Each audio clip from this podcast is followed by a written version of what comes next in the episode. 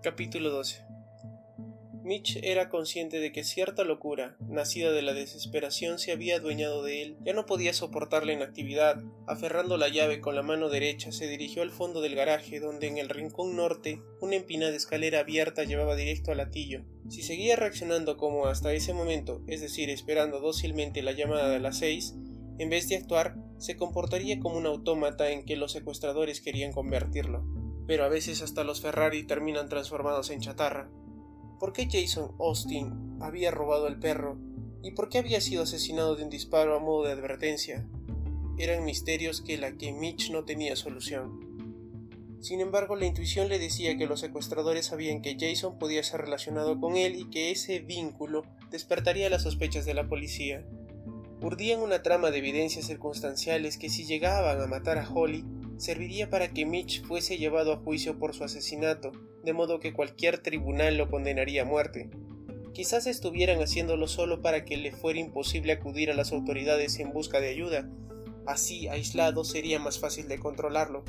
O quizá una vez que hiciera con los dos millones de dólares mediante el plan, fuera cual fuese que ellos lo presentaran, no tenía intención de liberar a su esposa y a cambio del rescate, si podían utilizarlo para saltar por persona interpuesta en un banco o alguna institución, si mataban a Holly una vez que tenía el dinero y si eran lo suficientemente inteligentes como para no dejar indicios que condujera hacia ellos, Mitch y tal vez algún otro chivo expiatorio del cual él aún no sabía nada podían quedar como los responsables de todos sus delitos. Solo, herido por la muerte de su esposa, despreciado, encarcelado, nunca sabría quiénes habían sido sus enemigos, se preguntaría toda la vida por qué lo habían escogido a él y no a cualquier otro jardinero, mecánico o albañil. Aunque la desesperación que le hizo subir las escaleras lo había despojado de todo temor, de toda inhibición, no le había robado la razón.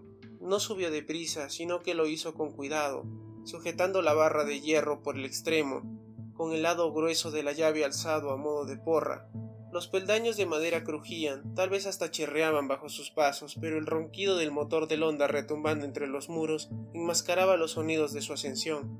El altillo tenía paredes por tres lados y estaba abierto por uno. Desde lo alto de las escaleras, una barandilla se extendía hacia la izquierda, ocupando todo el ancho del garaje. En los tres muros del altillo había ventanas que permitían la entrada de la luz de la tarde. Por detrás de la barandilla y alzándose por encima de ella había pilas de cajas de cartón y otros elementos almacenados que no cabían en el bungalow. Los trastos estaban dispuestos en hileras, de cerca de un metro de alto en algunos lugares y hasta de dos metros en otros. Los pasillos que las separaban estaban oscuras y no había manera de ver qué había al otro lado de los ángulos que formaban en sus extremos más apartados. Una vez en lo alto de las escaleras, Mitch se encontró frente al pasillo. El par de ventanas de la pared norte dejaban entrar luz suficiente como para que tuviera la certeza de que no había nadie escondido en algún rincón, entre las cajas. El segundo pasillo resultó estar más oscuro que el primero, aunque el corredor que lo cortaba por el extremo más apartado estaba iluminado por las ventanas, ocultas a su vista, que daban al oeste, hacia la casa. La luz hubiese recortado la silueta de cualquiera que se encontraba apostado allí.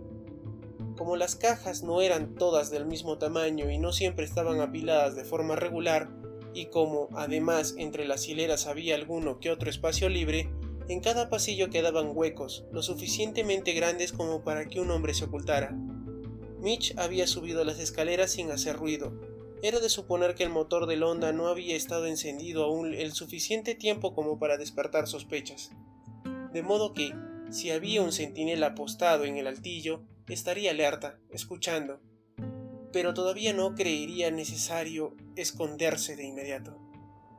El tercer pasillo era el más iluminado, pues una ventana se abría precisamente donde terminaba.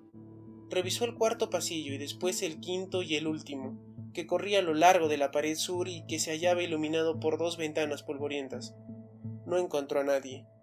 El corredor transversal que iba paralelo a la pared oeste y en el que finalizaban todos los pasillos que iban de este a oeste, era la única parte del altillo que se quedaba por examinar.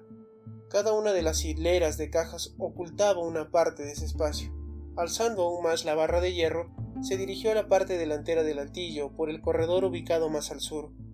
se encontró con todo el recorrido de este último pasillo, que estaba vacío, como las zonas que había revisado desde el otro extremo de la habitación.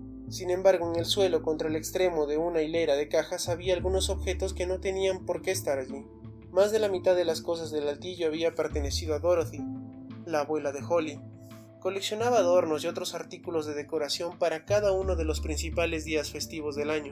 En Navidad sacaba de sus embalajes 50 o 60 muñecos de nieve de varias clases y tamaños, hechos de cerámica, Tenía más de 100 Santa Claus de ese tipo y también renos de porcelana, árboles de Navidad, guirnaldas, campanas y trineos de losa, grupos de niños cantando villancicos y casas en miniatura de cerámica que podían colocarse para formar una aldea. En el bungalow no cabía ninguna de aquellas colecciones completas de Dorothy para una u otra festividad. En cada ocasión colocaba todo lo que cabía en la casa y luego la volvía a guardar. Holly no había querido vender ni una pieza, continuaba con la tradición. Algún día, decía, tendría una casa más grande y todas las colecciones podrían admirarse. Durmiendo en cientos de cajas de cartón había amantes para el día de San Valentín, conejos, corderos e imágenes religiosas para la Pascua, patriotas para el 4 de julio, fantasmas y gatos negros para la noche de brujas, peregrinos para el Día de Acción de Gracias y por supuesto legiones de figuras navideñas. Los objetos que encontró sobre el suelo del último de los pasillos no eran de cerámica, ornamentales ni festivos, se trataba de aparatos electrónicos, incluidos un receptor de radio y una grabadora. Había tres que no supo identificar. Estaban conectados a un tablero de enchufes múltiples que a su vez iba a la toma eléctrica de la pared. Las luces indicadoras revelaban que el equipo estaba en funcionamiento. Habían estado vigilando la casa. Era probable que las habitaciones y teléfonos tuviesen micrófonos ocultos. Confiado en su sigilo y en el hecho de que no había visto a nadie en el altillo, Mitch dio por sentado al ver el equipo que éste no estaba siendo manejado por ninguna persona en ese momento, sino que debía de estar funcionando en modo automático. Tal vez podían incluso manejarlo a distancia. En el momento mismo que pensaba esto, el panel de luces indicadoras cambió de color aunque no entendía nada de tales aparatos, tuvo la certeza de que acababan de activarlo. Oyó un siseo que no era el del motor del Honda y enseguida la voz del detective Taggart. Me encantan estos vecindarios viejos. Así era California del Sur en los buenos tiempos. No solo había micrófonos en las habitaciones de la casa, sino también en el porche delantero.